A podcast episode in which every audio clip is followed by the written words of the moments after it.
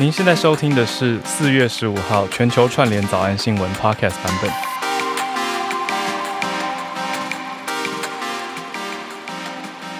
好，大家早安，我们来开始今天的专题节目。我们今天比较特别一点哦，今天的专题节目呢，要来聊一个已经跟大家预告过很硬的题目。很硬，但是很重要啊，而且算是在时事，嗯、尤其是乌克兰跟俄罗斯发生战事之后，大家可能会再多想一层的事情。嗯，那我们已经跟大家预告了嘛，嗯、有一本书非常特别的书，叫做《阿共打来变安诺》。好，我应该讲的还可以啊。中文，阿贡打来应该怎么办？对，阿贡打来怎么办？我们今天就邀请到共同作者林炳佑先生来到我们的专题节目，跟大家谈一谈很重要的，我们要怎么去破除军事谣言。嗯，还有实际上面到底应该怎么判断现在台海军事现况？炳佑，欢迎你来到全球串联早安新闻。欢迎，谢谢大家。嘿。好，那其实这一本书啊，当然标题取得非常吸睛，但是它真正出版的时间是二零二二年的一月份。那你按照整个时间轴来看，它其实是在乌俄战争开打之前。嗯，所以第一个问题，我们就直接来破题好了。在战争发生之前，可能很多人没有想到，当代现代真的会发生这种热战。嗯，好，但是这本书已经先率先推出了嘛，然后结果战事就爆发了。那同一个分析的架构，包括里面一直琢磨很多的军事谣言，你觉得在战争上面有看到类似的影子吗？嗯，我先说一下，就是说，因为你刚刚提到这本书的由来嘛，哈，其实就是因为我们、嗯、呃很长期在关注台湾的假新闻、假资讯里面，它里面有一个很大的组成，就是对于军事的谣言。那对岸在发动这些军事谣言的很大的一个目的，就是希望破掉台湾人的心防，让台湾人觉得，哎、欸，我们的国防实力是不足的，我们面对中国的威胁，哈，自己先放弃，对自己先放弃是觉得很困难的，哈，觉得反正我们再怎么努力都打不过，都打不过，对，干脆放弃吧。就是其实我们很常看到这种东西，所以最后面为什么会去？其实它本来是一系列的文章，哈、嗯，就是说，哎、欸，我们看到又看到一个很一段时间里面很大量散布的谣言，哈，比如说啊，怎么打来，哈，台湾人大概是马上会举手投降啊，台湾人会遭到很大的损失啊之类的，好，当然书里面大概都是谈这些。我们最后把它集结成册，最大的目的就是希望说。第一个是传统上军事的议题的书，嗯，大家都非常的小众，他都写得非常学术，好，所以一般民众不太容易会看不懂啊切入。说白话文就是一打开就是太多专有名词，各种数据、专有名词，哈，所以一般人没办法阅读。所以我们选择用一个比较科普的角度，哈，它的设定是以这个高中毕业的人他就能看懂的内容来规划这本书，嗯，所以所以就是说，呃，它的面向就是希望更能够普及的，让一般民众了解在军事上。好，尤其是针对这个台海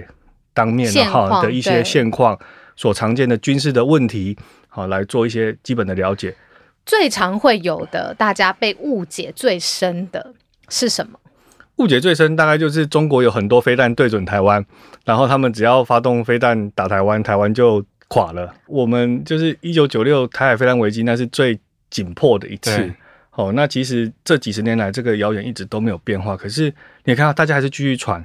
我们从小孩子已经变成大人了哈，自己都有小孩子，哎，还是继续传这些东西。那其实很多台湾的人也继续相信这样子的内容，来当做说，哎，我们两岸应该要怎么样去走向一个政治的结局的这种说法。我、嗯、我觉得这个其实是很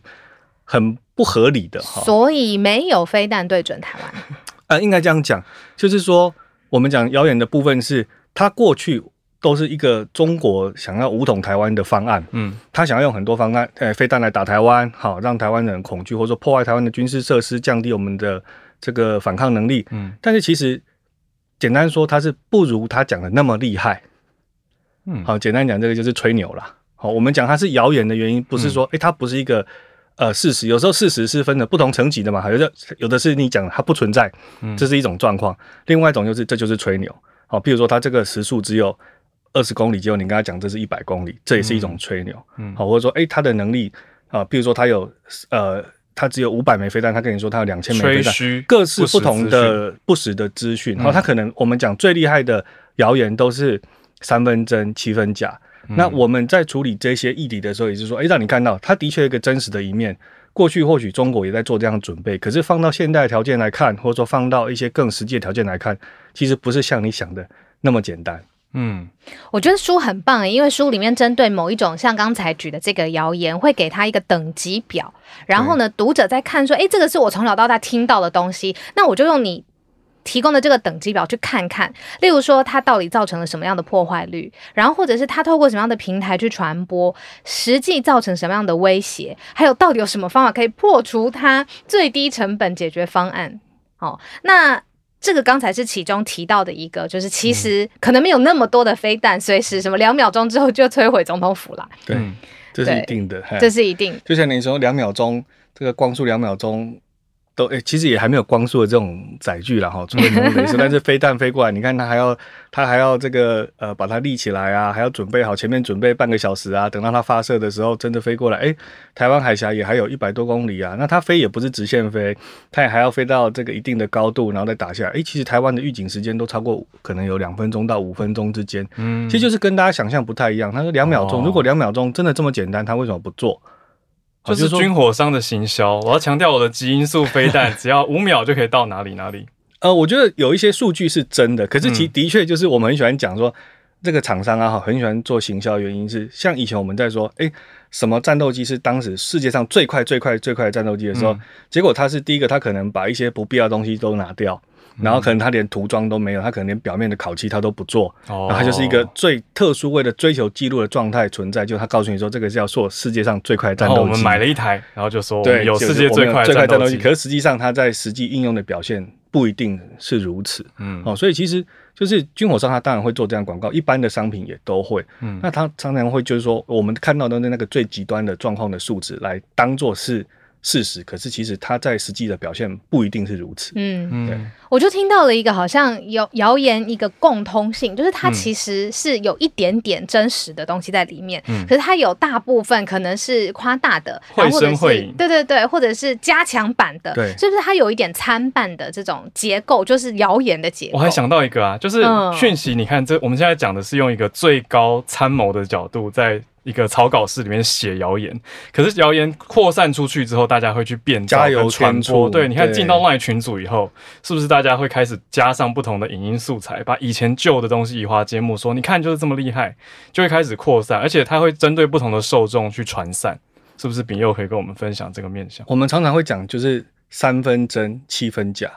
那因为其实在这个世界，就是说资讯爆炸的社会里面，本来就很多资讯你没办法第一时间去验证，嗯，所以你只要有三分是真的，就是诶，譬如说很常见的，诶，这个人是就是个男生，然后这个男生做了什么事情哈，然后他如果不超乎常理的话，嗯，或者说他是一个一般人无法理解的范围的话，大家都觉得那好像是真的，哦，啊，譬如说这个。呃，有提到，刚刚有提到，哎，这个飞弹多快啊，哈，什么叫做一马赫，什么叫做五马赫，嗯，好，那二十马赫好像也很合理啊，好，车子可以开十公里，跟可以开时速两百公里，高铁三百公里，好像很合理啊，嗯，可实际上那是完全在物理上达不到的境界，嗯，但是一般人他如果不具备这个知识的话，他可能就觉得，对对，这个可以二十马赫，很厉害，很厉害，事实上是从来没有这样子的。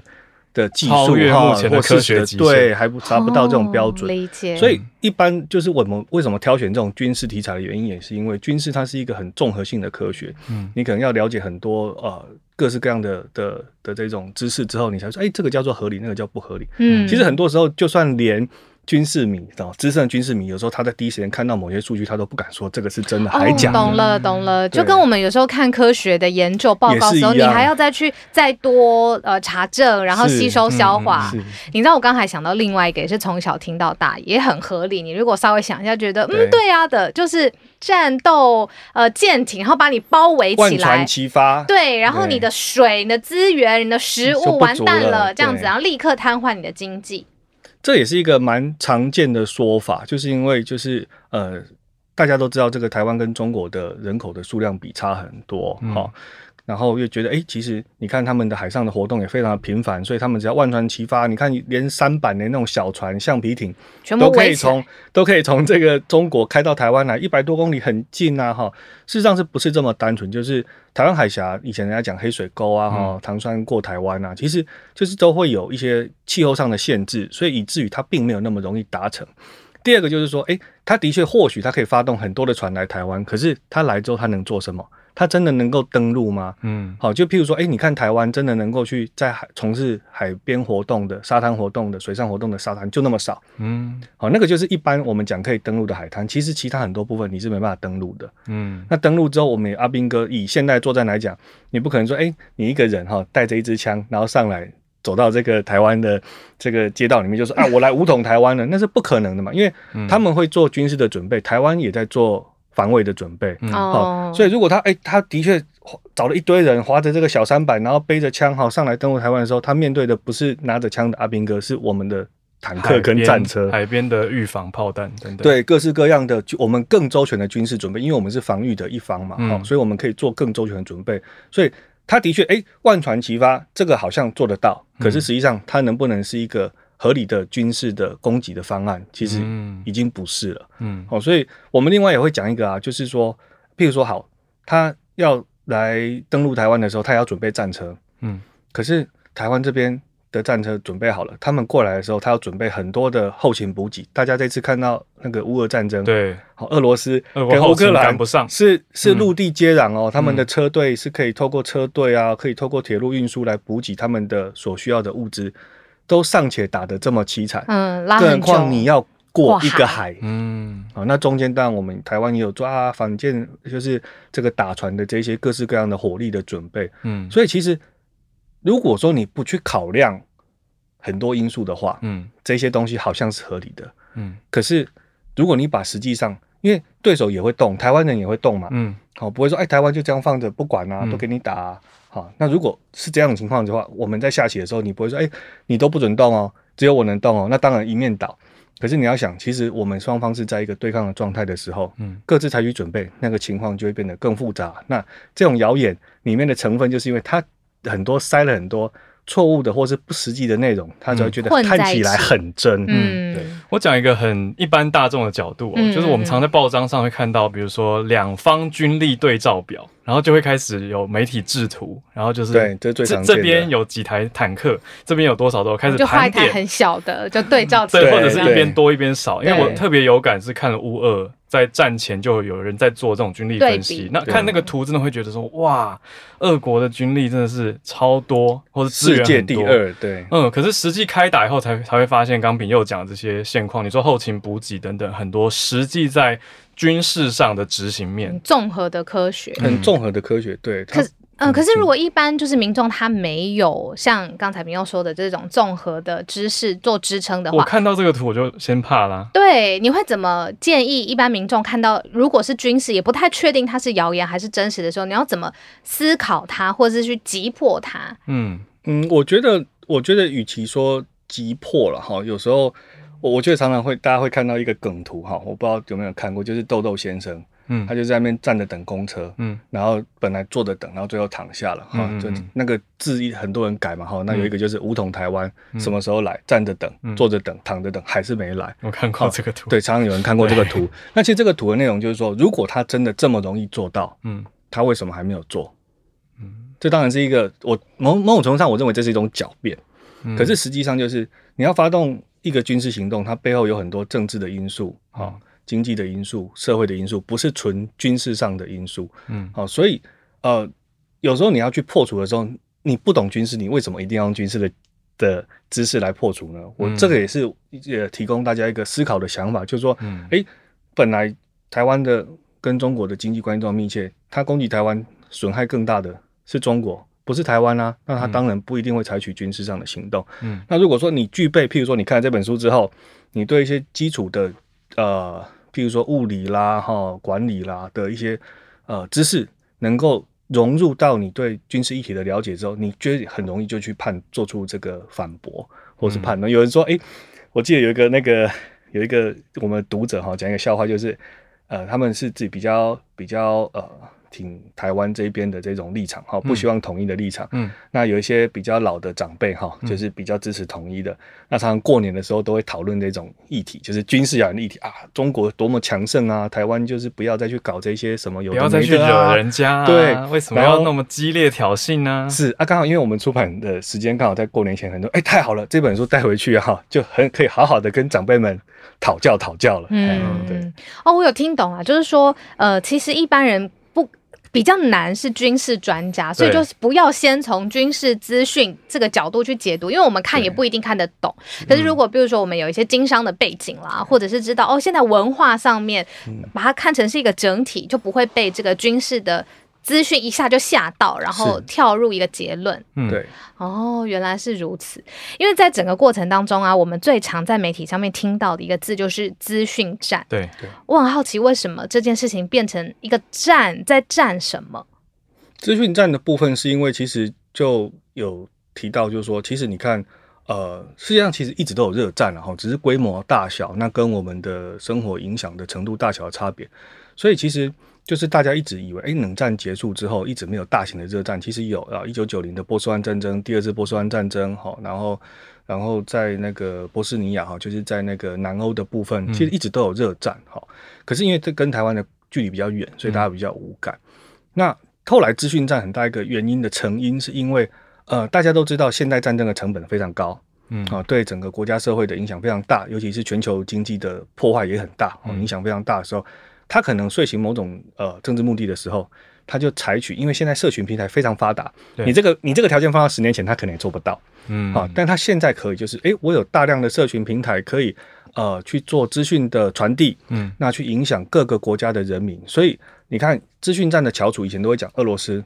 你看他能够影响美国总统的大选，对，他在推特上制造大量的机器人大军，好，甚至去影响基层的社群。带动他们的某些政治意识形态，好、嗯，这个就是资讯战。呃，前阵子很有名的一个案例，就是川普的那个竞选的部分。对，好，那回到台湾来，其实也一直是中国从事这个资讯战。我们后来叫混合战的原因，是因为过去在俄罗斯的案例里面，它是纯粹透过这个网络的平台，嗯，好，就是说资讯的方式去渗去传递讯息到美国的资讯社群里面，它还是在社群上运作。那为什么我们呃会提到说在台湾叫做混合战的原因，是因为它还会跟线上线下会做一个结合。虾米？就是它它不会单纯说，哎、欸，我在我在这边我在中国做一些图啊哈，这些图卡哈，然后泼到这个赖上面或者泼到呃 FB 里面，它还是会有一些线下，譬如说，哎、欸，我有一些真的支持两岸统一的人，然后接受这些讯息，然后我自己去拉我的朋友，把这些。讯息传给在地的朋友，就是社群行销讲 O to O，对对对，他们是会做这种事情的。那所以，所以就是说，资讯战对我们来讲是一个为什么它叫战的原因，是因为事实上它就是两种不同价值或意识形态的对抗。嗯，好，它不会说，哎，它是一个资讯交流，我们不再讲交流，因为他们的目的改变你的认知，对，它是在改变你的认知，它的目的是要。破坏你原来的价值信仰，嗯，好，所以我们会讲说它是一种战的原因，是因为它的最后的目的也是在对于这个国家社会的根基做一个破坏。嗯，哎、欸，那我觉得一般乐听大众很累，因为你看最近不不只是军事，嗯，然后疫苗，嗯、然后每一次要选举的时候就是资讯战嘛。你说它的核心是两个意识形态要互相对抗，没错。那我们平常也都这样子过了，但是乌俄战争之后，嗯、这件事情其实让台湾人有的时候会多想一层。嗯，所以我特别就很好奇，也请教秉祐，你觉得在乌俄战争中，尤其这是你的呃专业，然后你觉得现在台湾人有没有在这个战争当中想到一些什么新的触角，或者是呃我们之前在战争爆发之前没有想到的？呃，其实我我觉得台湾算蛮幸运的一点，就是因为台湾大概在二零一八年就是一次。呃，大选之后嘛，哈，社会很明显的感觉到中国的资讯战对台湾哈的影响，嗯，好，因为其实常常有人说啊，这个叫做网军啊，那个叫网军啊，我常常会举一个叫做标杆，嗯，我说那个标杆就是有一次，呃，我们有一个立法委员叫邱意莹，嗯，他骂了当时的呃市长高雄市长参选的韩国瑜，他写了某篇文章，我忘记是什么内容，但是在那一篇 FB 贴文的下面的留言是一百万则，哇。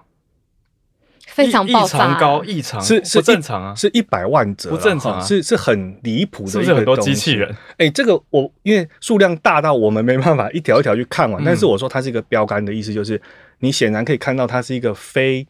正常的社群的现象。对，好，所以我们会说，哎、欸，在那之后，我们大概有一个认识，就是说中国或许的确是有在做这个事情。那当然，现在有很多民间团体也去做了呃更具体的、更深入的这个呃。探索之后发现，也的确是如此。好，所以回到刚刚讲的，就是呃，台湾其实，在乌俄战争之前，我们就有一群民间的这个伙伴一直在从事对对抗资讯战的工作。所以会有事实查核中心啊，会有 MyGoPen 啊，哈，假新闻清洁剂这些等等的团体。哦、嗯，以前还有一个美玉仪，就是在在做那个 Line 的嘛。那、嗯嗯、现在没了吗？呃，我我现在有点好像还有，好像还有了。很重要。其实它都是民，因为它都是民间在做，我觉得这个都很不容易。嗯，所以其实台湾在。呃，乌俄战争之前就已经对于这个资讯战有一定的抵抗力，嗯，也有一定的研究。因为其实你看，看到很多新闻都会讲说，哎、欸，台湾是受到假新闻影响最多最多的一个全世界对一个国家哈，甚至现在也有很多的外国的呃政府或是智库。会来台湾取经，对，因为觉得我们好像有着某种免疫，对不对？我们好像知道该怎么看，或者是上下文啊，或者是跟旁边的朋友做一些对照，对做一些讨论。但其实就是我们比较忧心的点是在于说，呃，如果你有兴趣去收取这些资讯的人，他当然会做出这样判断。对，可是。一般的民众，他可能没办法花那么多时间去判断这些资讯的时候，他可能是选择他就不去阅读。对，那这种人，他可能在最后的时候是最需要，或者说风险冲突最高的时候，他是最没有判断能力的。没错，啊，所以这个是目前的一个隐忧。所以说，台湾的确有一个呃民间内在的免疫力已经存在了。嗯，好，但是呃政府端他也很积极在做辟谣。但是对于假新闻的研究，或者说对于中国资讯站这个部分的反制的部分，嗯，我觉得还有一些还有加强的空间。我讲一个，我们刚聊到这个嘛，我脑海中的画面其实是一个很悲惨的结合一些韩剧的僵尸片的场面，就是我们身边的人，如果你说有空战跟地战，嗯，我们身边的人可能他已经脑中被植入某种类僵尸病毒。就是他已经受到了他所收到的 LINE 讯息或者是微信的讯息，他就相信所洗脑。呃，好，我们可以再讨论到底有没有洗脑这件事情。他觉得你被洗脑，对，互相觉得彼此被洗脑，然后明明就不是敌军的人，可是他在做着帮敌军的事情，彼此不信任，这是最大的可能的。而且很可能这是住在同一个屋檐底下的一家人，没错，然后就这样吵起来了。对，这是很有可能的。对，那我想要说的是说，我们面临到这样子的一个情况，其实我觉得。其实这是一个很紧急的事情，讲实在，就大家应该都要更有意识。可是我说很实在，就是一般大众喜欢简单。对，他快速一个结论，到底有没有要打嘛？就是那我们怎么办嘛？要不要恢复什么呃呃军军方的原来的政策？要不要怎么样啊？改变啊什么？他要一个标题啊等等之类的。好像大家喜欢一个呃快速的简单的答案。对啊，因为这样传播很快很方便，而且他们会觉得强而有力，然后我就来支持这个想法。或反对对，可是我觉得我们作为资讯传播者或做节目的人，我们应该要鼓励大家去拥抱复杂性。我认为啊，我个人的感受，因为简化 always 是困难的，就是你到底要舍掉什么？嗯，就像我们在写这本书的时候，有很多人批评说，哎，你这个不对，那个不对。嗯，但是我说，因为我们的目标不是提供精确的学术研究，嗯，哦，他要面向市场的时候，他总是要解释嘛，对啊。可是我们做，当我们去做了一定程度的省略之后，就会受到批评，就是你的精准度哦你的可信度，大概就会有下降。嗯，科普大众化的时候遇到的困难，对，一定会遇到这样的困难。这个我们很理解。对，这个媒体人一定都非常非常的理解。那我今天才听到一个很有趣的比喻，就是说，你看我们拿针或者是药要去帮助猫猫狗狗的时候，他们会觉得你在害它，他们会反抗，或者小孩子，因为他们不懂这个药是对他好的，所以你要用他们理解的方式跟他们沟通，跟他们说说话，他们才有办法呃吃下去或拿下，就是对他们真的是。呃，帮助的东西。我刚刚问那一题乌俄啊，其实我还以为明佑会跟我们说，战争之后大家会想说男女都要从军，我以为你会讲的是超过资讯战。以色列，我我蛮反对这个。哎呦，为什么？对，因为呃，我我我认为啦哈，就是很多人会拿以色列当案例，或者新加坡当案例，嗯、可是呃，我们面对的威胁的环境不同。譬如说，台湾的真正在军事上的威胁的对手就是只有中国，可是以色列是所有环绕它的国家，嗯，哦，这是一个重点。新加坡也是类似，嗯，所以它可能需要全民皆兵。再就是他们的面积都非常的小，它没有任何的天险可以守，哦，所以它可能需要全民皆兵。那另外一方面来说，哦，全民皆兵这件事情，重点是你要提供训练。你不能说我要你去上战场，但是我从来不给你训练。嗯，这件事，这个叫以前书是我我不确定了哈。他要讲不教而战，谓之杀，谓之杀，谓之杀。这个就是就是你不能让人家白白的去送死。嗯，但现在我们的社会显然没有做好这样准备的时候，我是完全不建议这样做。就是如果你不知道该怎么办，那你就逃命嘛。嗯，你何必就是血气方刚，我枪不会用，然后我自己说啊，我就是要去打共产党，因为这个比较简单啊。对，我现在就可以开始做，我现在就可以开始在家健身，然后拿扫把打人。对，这就是，但是就是说，他总是要有一些，因为现代的战争跟以前不太一样。好，为什么现代战争？我常常讲说，以前的战争在几十年前，第二次世界大战的时候，他尚且不能说你要你要给他一顶钢盔，嗯，你要给他一些装备，好，你要给他一定的。你要给他枪之外，你要给他弹药，你不能说，哎、欸，我给你几发子弹你就上战场，嗯，那个都是不不合理的做法，因为你要发挥的是真正的战斗力，而不是装一个样子而已，嗯，这很重要。那放到现代的时候，现在美军的状况是，你要给他一个头盔，你要给他一套防弹背心，你要给他枪，他的弹夹，哈，嗯，美国海军陆战队要求每个士兵身上要带十到十四个弹夹。标准配备，标准配备要十四个弹夹，然后可能要几天的这个哦吸载量，然后防毒面具啦，哦好一点的会有夜视镜啊，各式各样的装备加起来，复杂的，它的复杂程度，它需要的专业的程度，哦，它需要装备的这个成本，嗯，都很高。你没有做到这个程度的，你说啊，你去上战场，我认为那个都是他没办法在真正现代的战争环境里面存活的，不够务实，他是不务实的，对，所以。如果你要考虑到哇，整个我们台湾社会要武装起来，像以色列这样子的时候，你要想想看，他要付出多大的社会代价。嗯、那台湾人又愿意吗？那相较于我们要面临的风险，嗯、这个做法是不是最好的选项？好、嗯，其实我觉得这种东西就是所谓回到军事专业的程度，它其实很像传统的，也不要说传统，很多现代气管的这种所谓的决策的方案，它是这种军事的管理的。啊，这个演化来演化来的，其实你就回去看，其实都是一样的道理。你要怎么分配资源？嗯，你要花多少时间做这件事情？嗯，你的目标设定在哪里？那如果你把这些东西简化之后，你会发现，哎，很多人去倡议的东西，是不是真正符合台湾现在社会的条件？我觉得这个都还是有值得探讨的空间。我听懂了，就像商业上，你会说大公司有大公司的做法，小新创团队有新创团队的做法，大家资源不一样，做法应该要不。你不能一概而论。对，那可是我觉得听到的人就会下一句简直好，不要全民皆兵。那我们现在台湾的国防军力到底可以抵抗，比如说什么层级的入侵，可以抵抗多久？他们会很好奇，现在我们的实力到底在哪边？嗯还是这是一个变动动态之下的问题，也很难一言以蔽之。你讲的没有错，就是其实这个蛮动态的。嗯，就说像你看，假如说我们在讲这种象棋，嗯，好，它就是两军对阵，这个内容已经很单纯，它还啊还不是黑纸白纸，它的变数可能没有那么多，它能走的就已经很复杂了。那更何况是现代的这种军事的对抗，它的呃投资建设的这么多，参与的人这么多，哦，这种范围这么大。然后现在的武器，你看以前的战斗机飞的速度那么慢，现在是动辄一倍音速、两倍音速，哈，这个它升空飞到对岸也不过是几分钟的时间，那个东西是非常困难又复杂。那你要说，哎，我们常常会讲什么几套剧本、几套剧本啊，哈，等等之类，那个都是在讨论军事对抗的几种状况。嗯，可是其实我都不太愿意告诉人家说，哎，你要什么可以打几天啊？你会不会赢啊？嗯、这种这种东西很复杂，原因是因为。其实军事是政治的延伸，嗯，政治又是社会的延伸，所以如果你的老百姓没有去，或者说你的政治领导者没有告诉大家说什么叫做胜利，什么叫做失败的时候，事实上军事上也一样很难去定义。哦，我觉得这个才是，我觉得这个才是最困难的好战啊，两边对，就是也不能说无止境的好战，而是说，我觉得准备战争这件事情就像考试一样，好，你没有说我我今天准备好了，我一定考一百分。我觉得从来没有这种事情哈，因为战争它不像说，哎，我去考一个这个英语英检，嗯，就算最厉害的人，他这次能考一百分，他下次一定一百分吗？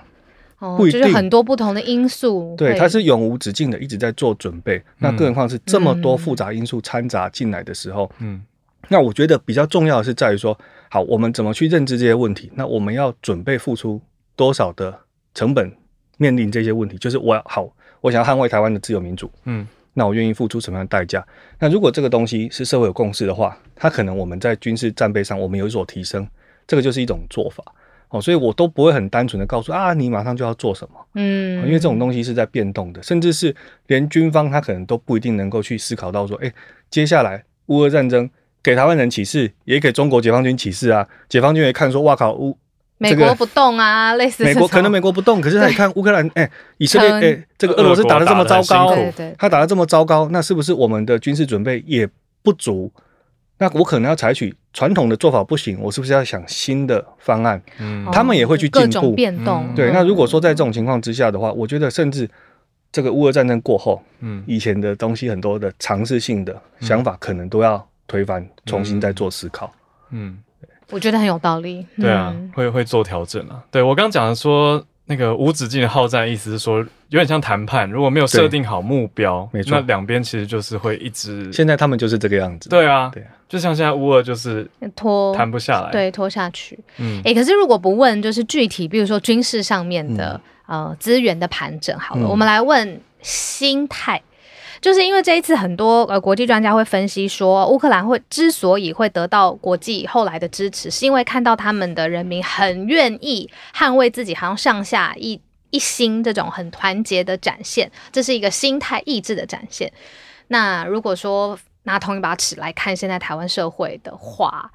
台湾的准备是非常不足的。嗯，不过当然也有一个前提了哈，就是很多人会忽略掉，其实呃在乌俄战争之前这个。俄罗斯入侵克里米亚，占领克里米亚已经是二零一四年，就到现在已经有八年的时间。嗯，也就是说，整个乌克兰的人民感受到俄罗斯对他们的自由民主、对他们的国家社会有直接武力威胁，已经足足有八年。那在这八年之间，西方国家也提供了乌克兰非常多的训练跟准备，所以他们的军事组织从这个旧的苏联时期的哈，赶快转变成比较西方的。管理指挥体系，那他们也成立了这种国土防卫队，其实都是这八年来所做的功课。嗯，也就是当初他们呃吃亏了，他们付出了一个代价，他们很快的做出了适应。那台湾的问题就是说，到现在我们只有看别人发生过这样的情况，嗯，好，有过这样的教训，学习别人教训，但是我们自己还没有感受过。所以呃，很多人在谈这些问题的时候，我觉得很难一下子谈到那个核心的原因，是因为你的心态。是没办法感同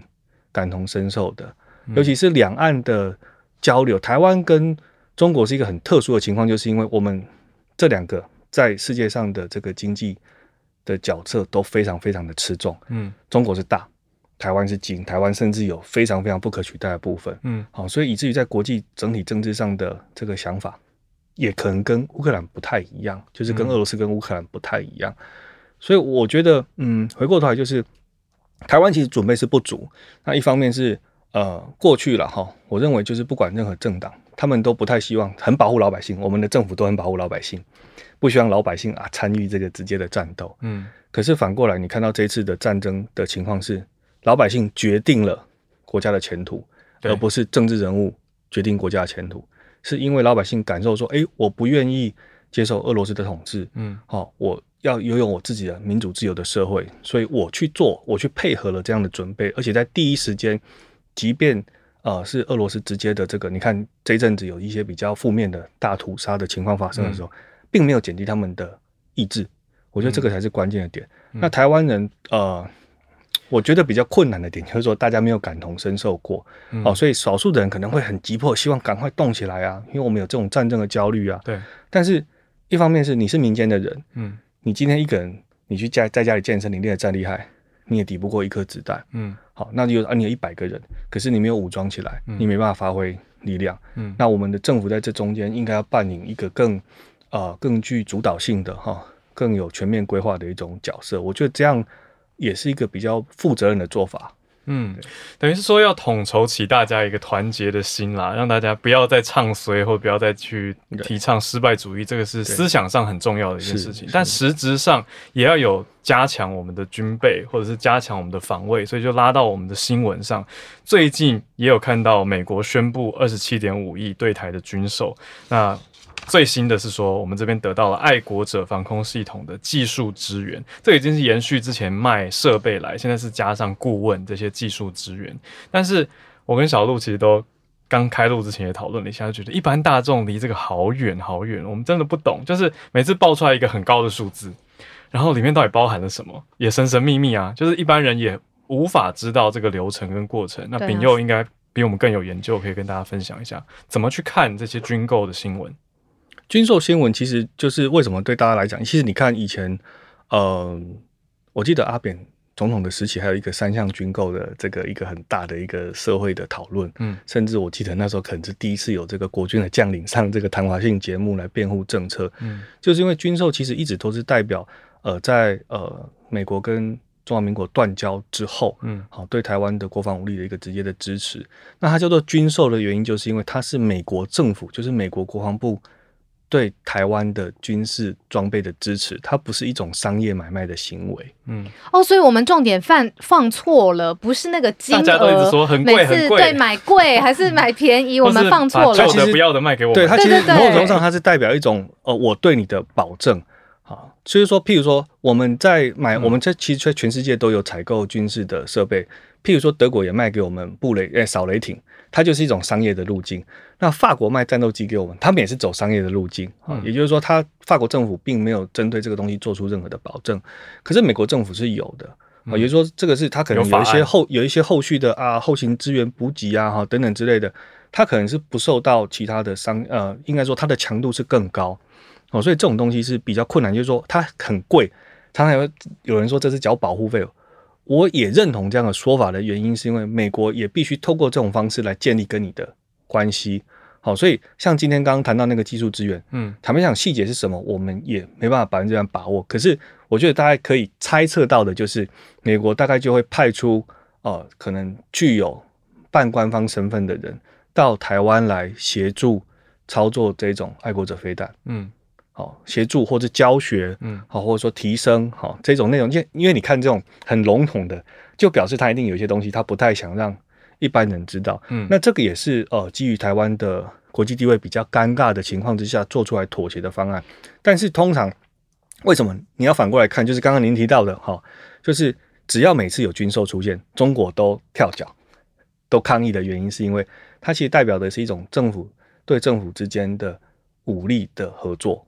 嗯哦，我听懂，所以米欧是在说，不是在意那个金额，是要在意这个军售案后面代表着关系，台湾跟美国。一个是关系，另外一个是它实质的内容是什么？因为它可能有时候这种越笼统，它可能越代表它就是一种呃越突破性的。哦，他也不需要让民众每一个人都知道，他不想让大家了解那么多。对，那、哦、那可能是一个很突破性的，或者说它可能是一种呃比较。概率性的哈，就是它可能一很综合性的去去补足某些不足的地方，嗯，所以这种军售其实很复杂，就是刚刚也提到，就是大家会去看啊，这时候同同意了什么项目啊，同意了什么金额啊，哈，便宜啊，贵啊，嗯、二手啊，新啊，哈，这其实有很多的